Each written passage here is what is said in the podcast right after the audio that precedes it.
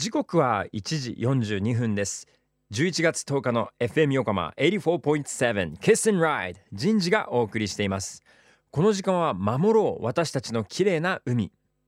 FM 横浜では世界共通の持続可能な開発目標 Sustainable Development Goals SDGs に取り組みながら14番目の目標海の豊かさを守ること海洋ゴミ問題に着目海にまつわる情報を毎日お届けしています。今週は朝日新書から出版されているタコの知性その感覚と思考の著者琉球大学理学部教授池田譲さんのインタビューをお届けしています先週はタコには知性がある学習能力があると教えていただきましたがということはタコの脳は大きいんでしょうか？えー琉球大学の池田譲です。大きさ的には、まあ、体の大きさ自体がそんなにあの大きくないので、体に対して脳がどれぐらいか、具体的には体重に対して脳の重さがどのぐらいかっていうので、動物の脳っていうのは比較するっていう比べ方が一つあるんですね。で、そもそもその脳っていうその真ん中にこうぐっと中枢化してるって言いますけど、センターに集めてるっていう構造を持ってるのはみんなが持ってるわけじゃないんですね。で脊椎動物と言われてるグループは持っています。でそれで見ると、まあ、私、人、哺乳類とかカラスっていう鳥類っていうのは比較的大きいのを持っていて、で、魚とか爬虫類、まあ、ヘビとかですね、それから、えー両生類、カエルとかっていうのは、その哺乳類とか比べるとこう小さめの脳っていう。で、タコはですね、その、まあ、両者の大体真ん中ぐらい、まあ、あるいはその、ものによっては魚類なんかに近いかもしれないんですけども、ただ、あの、背骨がない動物、無脊椎動物の中ではもう最大級。の大きさです。他にそんなの大きなの持ってるのはいないですね。で、あとはその脳の中でいろんなその、まあ領域に分かれてる。人間の場合そうですけど、タコもそういう領域を区分することができる。30種類ぐらいの領域に分かれてるんですね。で、まあここはこういうことやってんじゃないかっていうのは、実はある程度特定されていて、これはその目からの情報じゃないかとかですね、これ、ここは触ったものを処理するとこじゃないかというようなのが領域が分かれています。あの、もともと社会性に関して私はあの、えっ、と、イカで調べてきたという経緯があるんですね。で、その大元の理由は、やはりその脳の話にまた戻るんですけど、大きな脳をなんで、まあ、イカタコ、トウソク類が持ってるのか、これやっぱり最大の謎なんですよね。無脊椎動物だし、まあ、貝の仲間だし、他にそういう動物はいないんです。無脊椎動物でそそんな突出した脳を持っている。それから目も人間みたいな目を持ってる。これは他にいないんですよね。で、なんでそのイカタコがじゃあそうなったのかというところなんですけど、大きな脳がこう生み出されていく、大きな脳を獲得していく一つのこの仮説って言いますけど、仮の説として、えー社会性が関係してるっていう説があって、社会脳仮説とか、マキャベリ的社会脳仮説。マキャベリっていうのは、あの、イタリアの政治思想家で、剣謀術数として知られる、あの、したたかにこう生きるというのでよく出てきますけどね、欺いたりするっていう。まあ、マキャベリ自身は彼の書いた、えー君主論って本を読むと、決してそんな感じの人じゃないんじゃないかなとは思うんですが、まあ、いずれにしろその社会っていうものが、えっ、と、脳が大きくなるのに関わったんじゃないかっていう考え方があります。で、これはもともと霊長類、猿とかチンパンジー、私たち人で言われていたことで、私たちの場合、あの、脳、大脳って言いますけどね。それがその、やっぱ大きいんですよね、かなり。大脳っていうだけあって。で、なんでそうなったかっていうときに、同じ種類の個体同士が、こう、二人いたとすると、こう、相手に協力するのか、相手を裏切るのか、えーその辺のこう駆け引きが常にあるわけですよね。で、そこでうまくやった個体がおそらく生き残ってきた。で、そういってうまくやった個体っていうのは脳を見たら、ちょっと大きかったと。そうするとその脳が大きいっていうのは、まあ、その人が努力したというよりは、まあ遺伝的なことで、まあ要するにたまたまそうだったと。そうすると、その、そういう個体がその繁殖して子供を残すと、その子供もやはりその遺伝子を引き継ぐので、やっぱり大きな脳になるんです。で、大きな脳だと、うまくやれる。まあ、脳がもしその行動をコントロールしてするならば、うまくやっていける。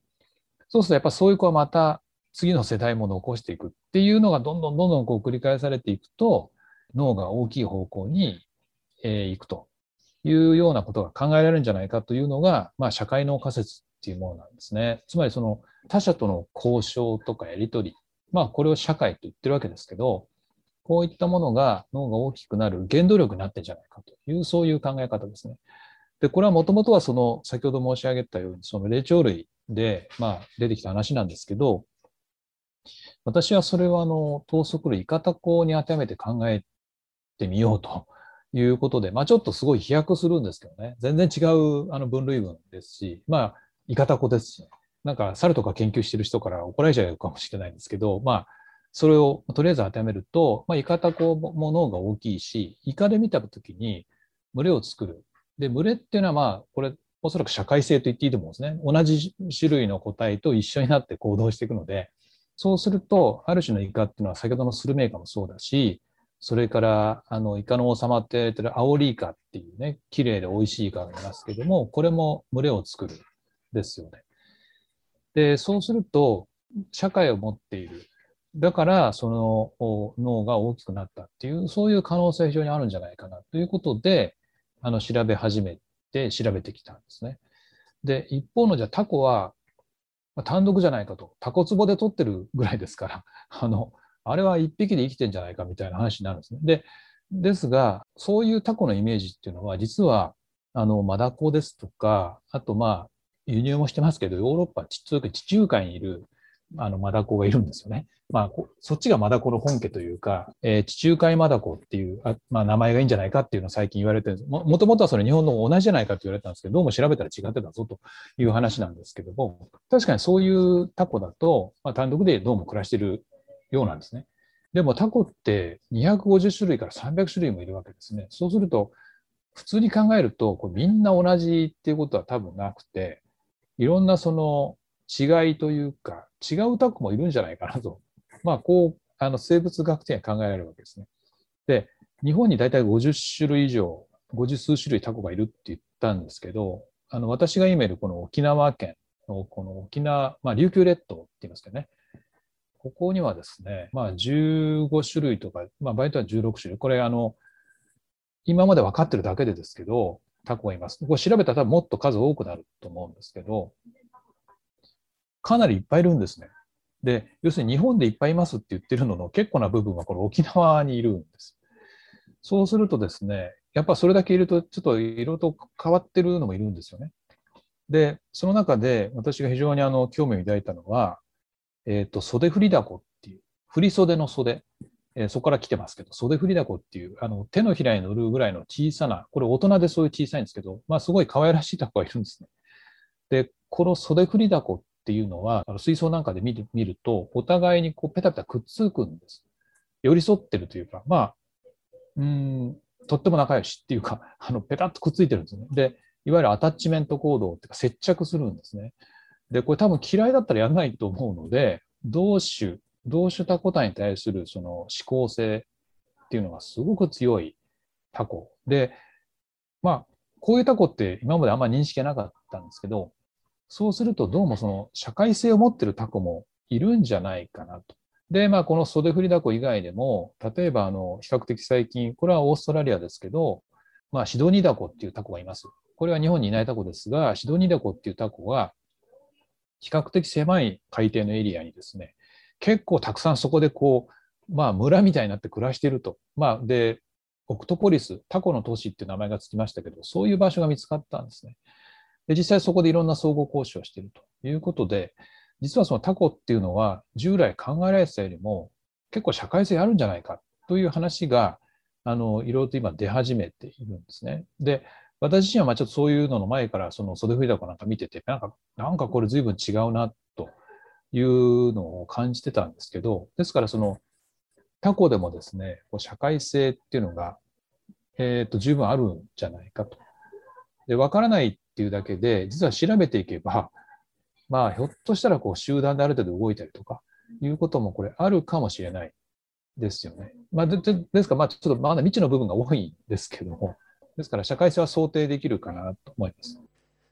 琉球大学教授池田譲さんありがとうございましたタコは脳が大きくて社会性があるかもしれないということなんですけれどもやっぱりこの生き残っていく上でいろいろとこう生き物と関わっていきながらやっぱ残った動物たちは脳が大きいっていうのはこれは非常になんかこう理にかなったと言いますかなるほどなって納得できる研究結果ですよね。またタコって250種類から300種類もそんなにそんな200、300種類のタコがいるんですよ。すごくないですか？それは確かに集団で生活するタコから大きいタコから小さいタコまでもうねあの1匹だけで生活するタコいろんなタコがいてもおかしくないからやっぱこうタコ一言で全てをまとめるってのは相当難しいんではないのかなって話聞いてて感じますよね。やっぱりタコも私たち人間と一緒で時間とともに成長して